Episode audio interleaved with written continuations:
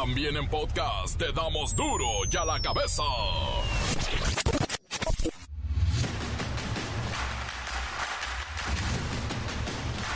Miércoles 28 de febrero del 2024, yo soy Miguel Ángel Fernández y esto es duro y a la cabeza, sin censura. Ay, se nos acaba ya febrero casi. Crece la indignación por la liberación de un presunto agresor sexual de una niña de cuatro años. Durante el juicio por abuso sexual en contra de esta menor, el juez Juan Manuel Alejandro Martínez Vitela del Poder Judicial del Estado de México absolvió la condena del tío presuntamente abusador y que agredió a la niña de cuatro años. Protección Civil se pone en modo Popocatépetl. Exhalaciones alertan a Puebla, Cuautla, Ciudad de México y cientos de puntos intermedios. El Aeropuerto Internacional de la Ciudad de México tuvo que suspender 22 vuelos. Hallan en el mar al segundo cuerpo de los siete soldados desaparecidos en Ensenada, Baja California. Les ordenaron meterse a nadar en el embravecido Océano Pacífico, pero se les olvidó enseñarles a nadar. Las empresas actualmente dedican cerca del 10% de su presupuesto en blindaje de sus vehículos debido a la evolución de las amenazas de la delincuencia, ¿sí? Ahora el bimbo, el sabritero y el de la coca hasta de ciel empiezan a blindar sus unidades.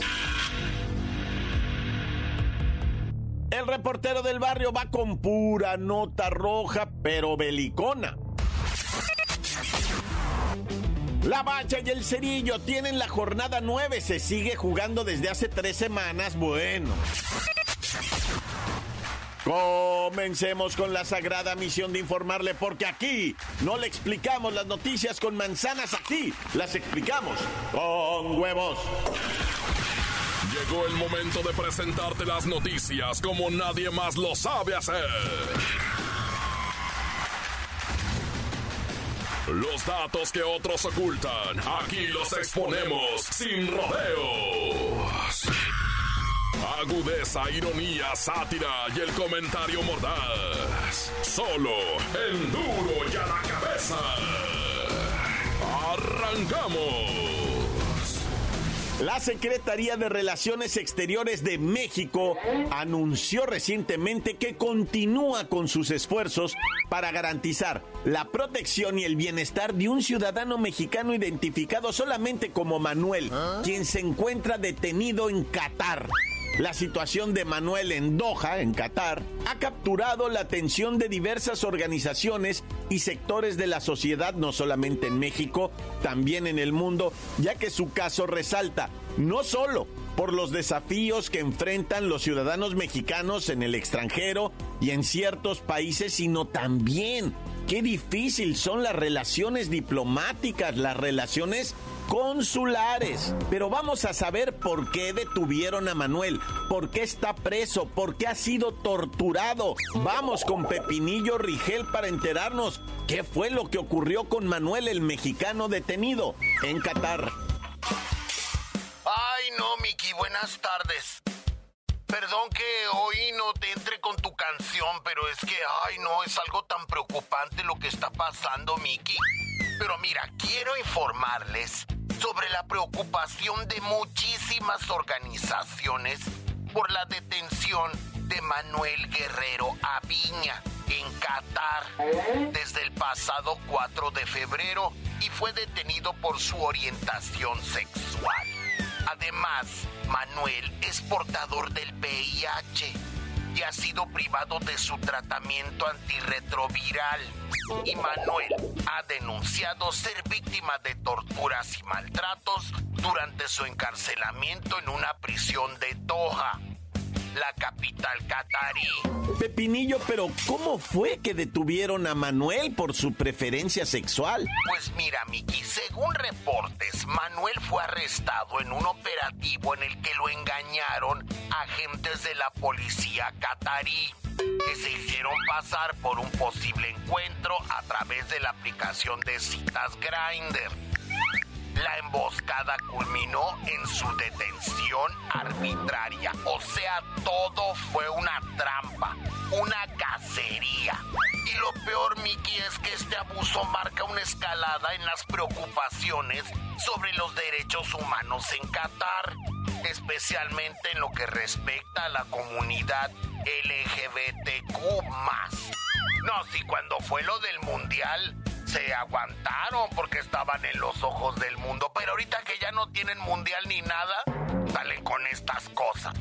Vaya, entiendo entonces, Manuel Mexicano fue detenido 4 de febrero, policías encubiertos que lo contactaron a través de una aplicación para hacerse pasar también por personas que tenían interés en Manuel, se vieron y pum, lo arrestan. Recordemos que allá está prohibidísima la homosexualidad. Miki, por eso estamos presionando al gobierno de México ¿Ah? para que intensifique sus esfuerzos diplomáticos con el fin de asegurar la liberación y el bienestar de Manuel, subrayando la importancia de abordar las violaciones de derechos humanos sin importar dónde ocurran.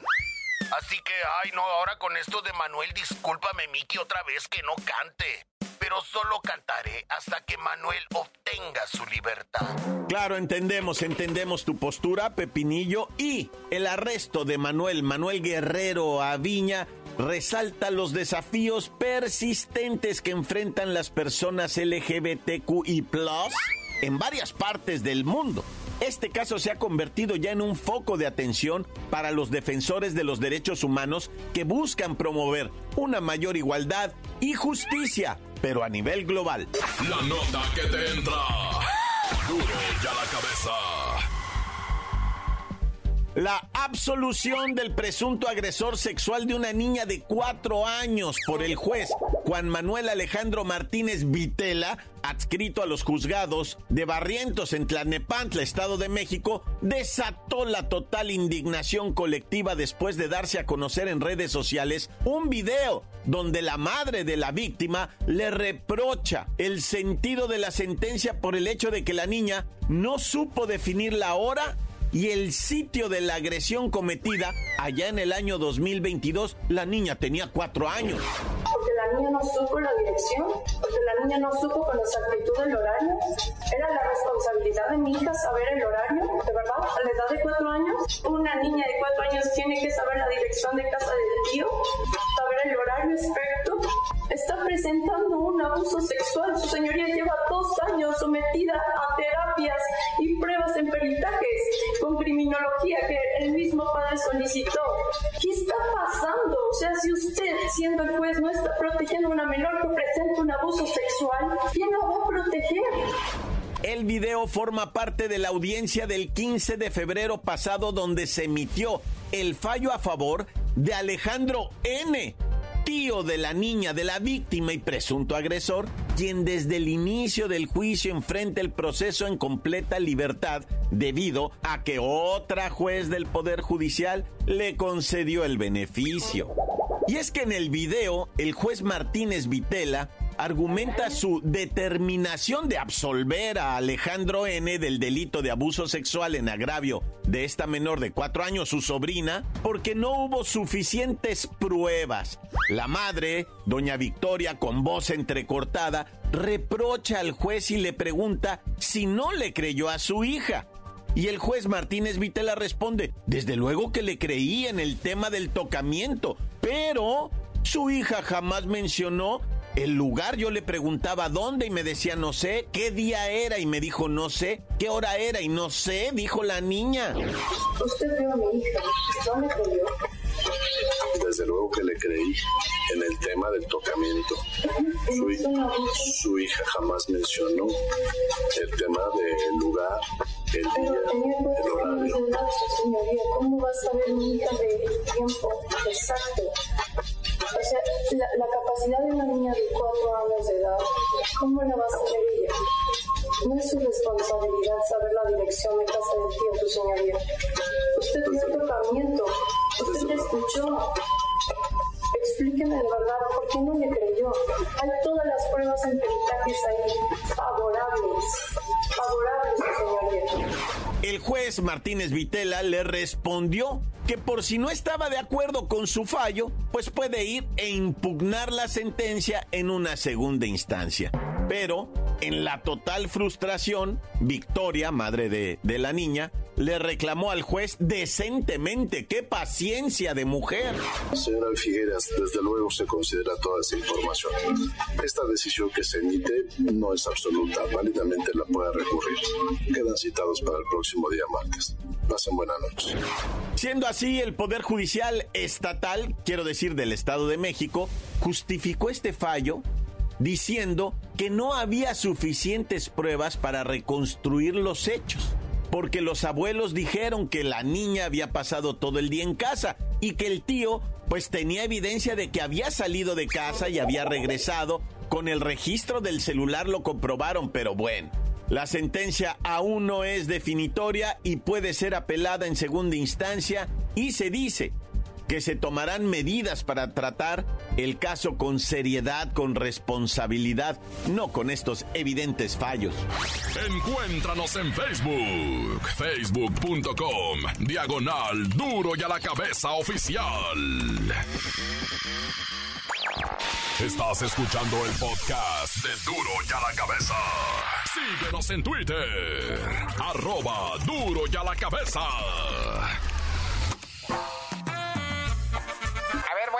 Almita, ¿me escuchas? Mira, mija, por favor, mándale rápido, chiquita, Palacio Nacional, a ya sabes quién, un recordatorio que escuche el podcast de Duro y a la Cabeza, que lo escuche en Spotify, porque ahí están hablando de él, y a ver si los menciona, para que los haga famosos.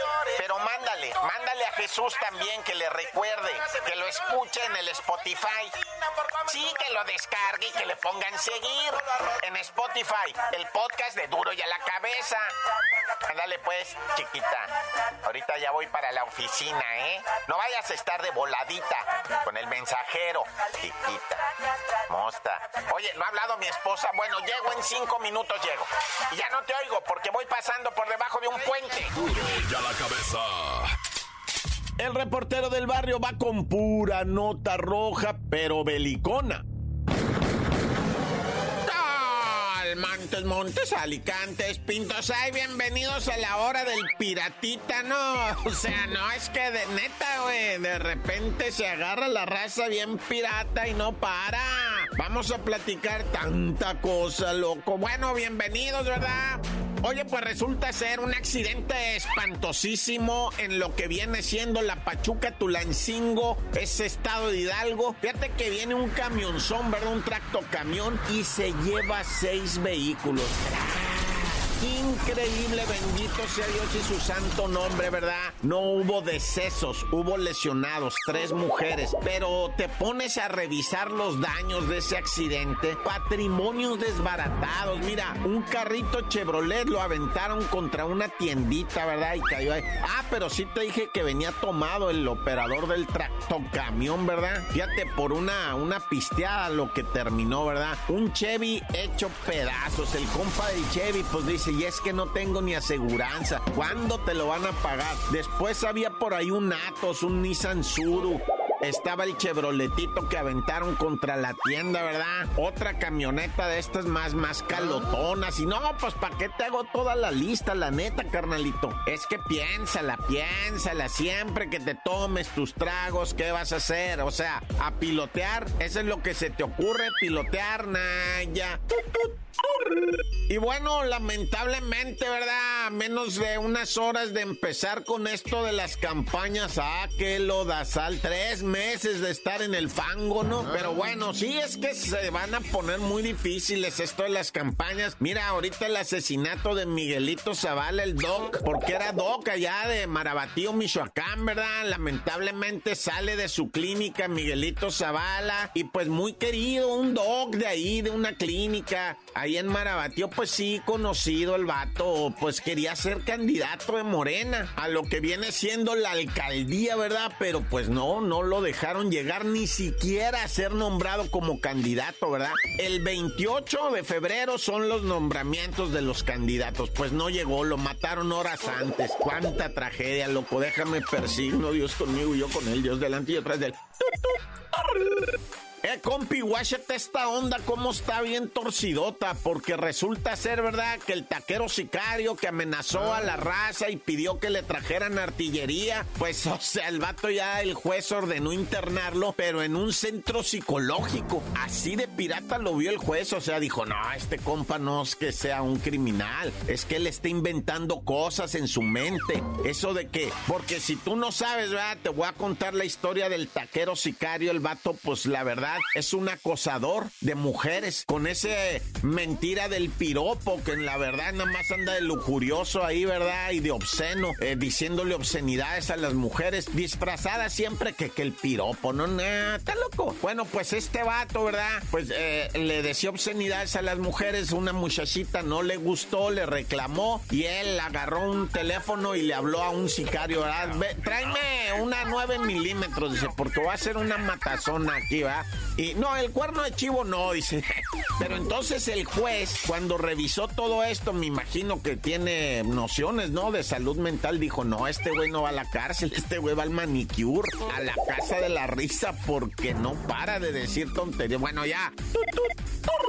Y bueno, de repente, ¿verdad? Diosito nos llama de una manera, ¿verdad? Porque este compi que te voy a platicar, unos 30 años tenía y ya había agarrado buen jale en el mantenimiento y limpieza de vidrios y ventanas y todo ese rollo. Y digo yo buen jale, pero es andar en las ah. alturas, ¿no? O sea, pero si te pagan una feria, nada más que si tienes que andar encaramado ahí en unos andamios más marcianos. Y es lo que le pasó a este muchacho. Estaba ahí limpiando una ventana en el piso 17 en un andamio, pues ay, el andamio de repente no aguantó y este compa no tenía arnés y se precipitó 17 pisos para abajo, multiplícalos por 2.5, que es más o menos lo que mide cada piso, ¿no? Más sin en cambio abajo puede haber unos 4 pisos de tolerancia para el lobby, porque es un edificio grande de 17 pisos, pues olvídate, son muchos metros, ¿va? Y la verdad, pues no, no, o sea, no resistió en el momento en que cayó, pues se oyó el golpe seco nada más y empieza a generarse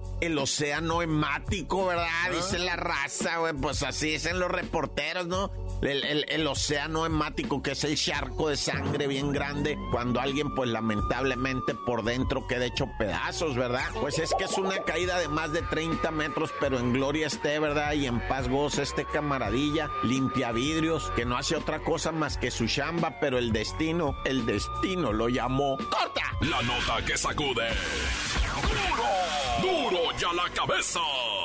Encuéntranos en Facebook, facebook.com, diagonal duro y a la cabeza oficial. Esto es el podcast de duro y a la cabeza. La Bacha y el Cerillo tienen la jornada 9, se sigue jugando desde hace tres semanas, bueno.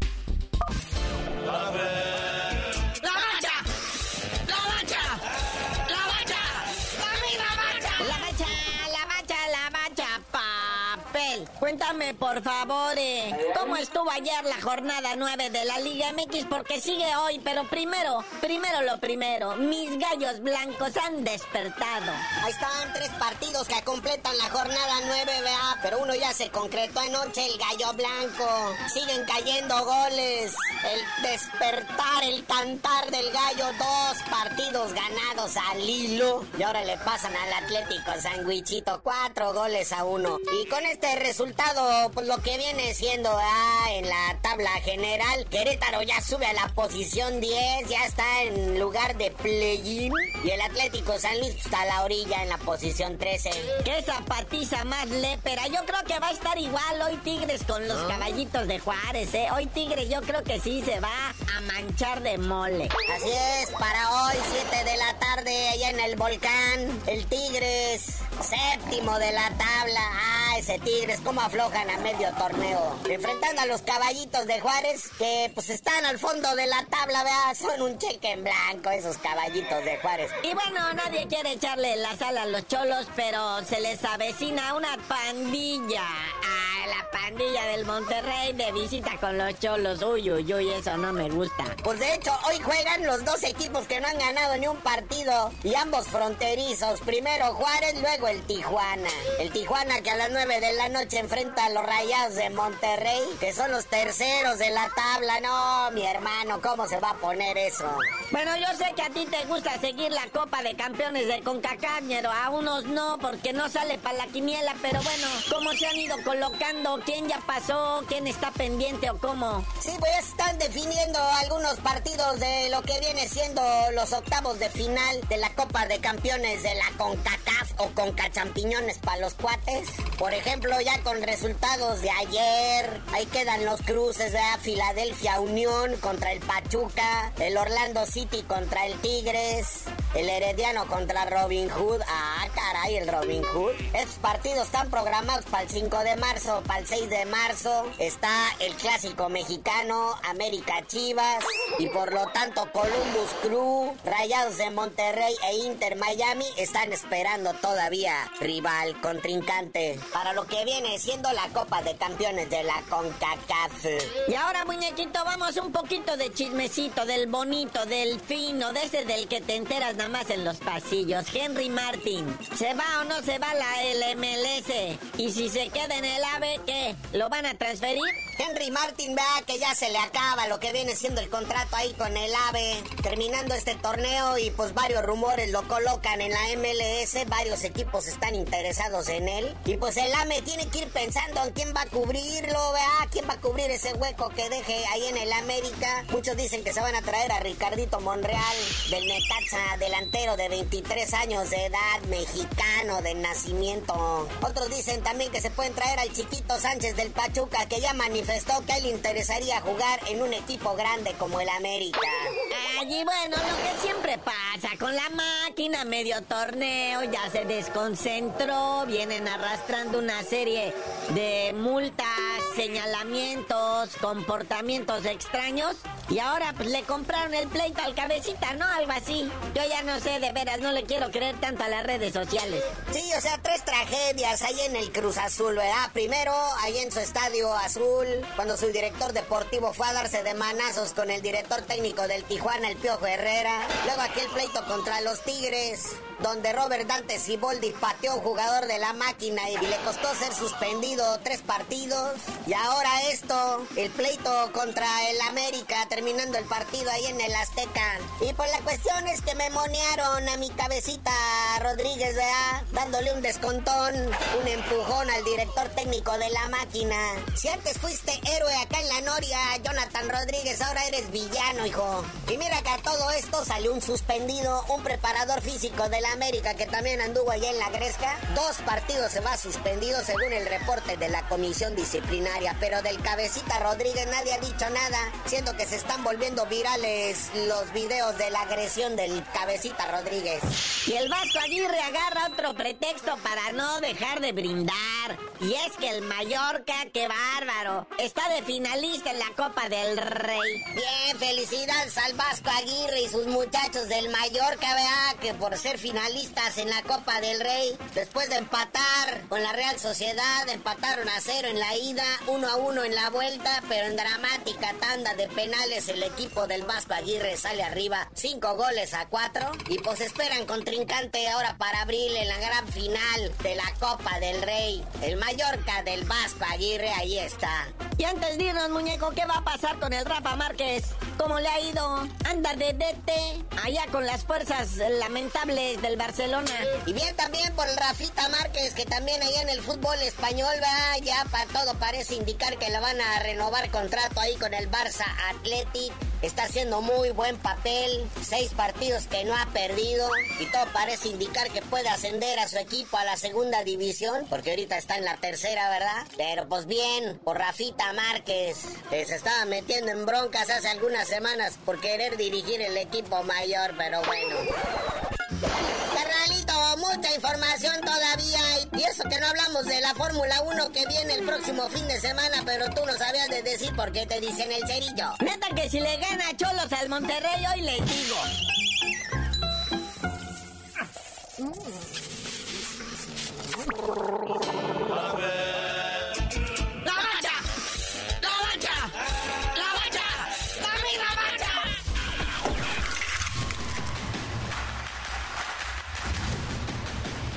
Hoy el tiempo se nos ha terminado. Le damos un respiro a la información, pero prometemos regresar para exponerte las noticias como son.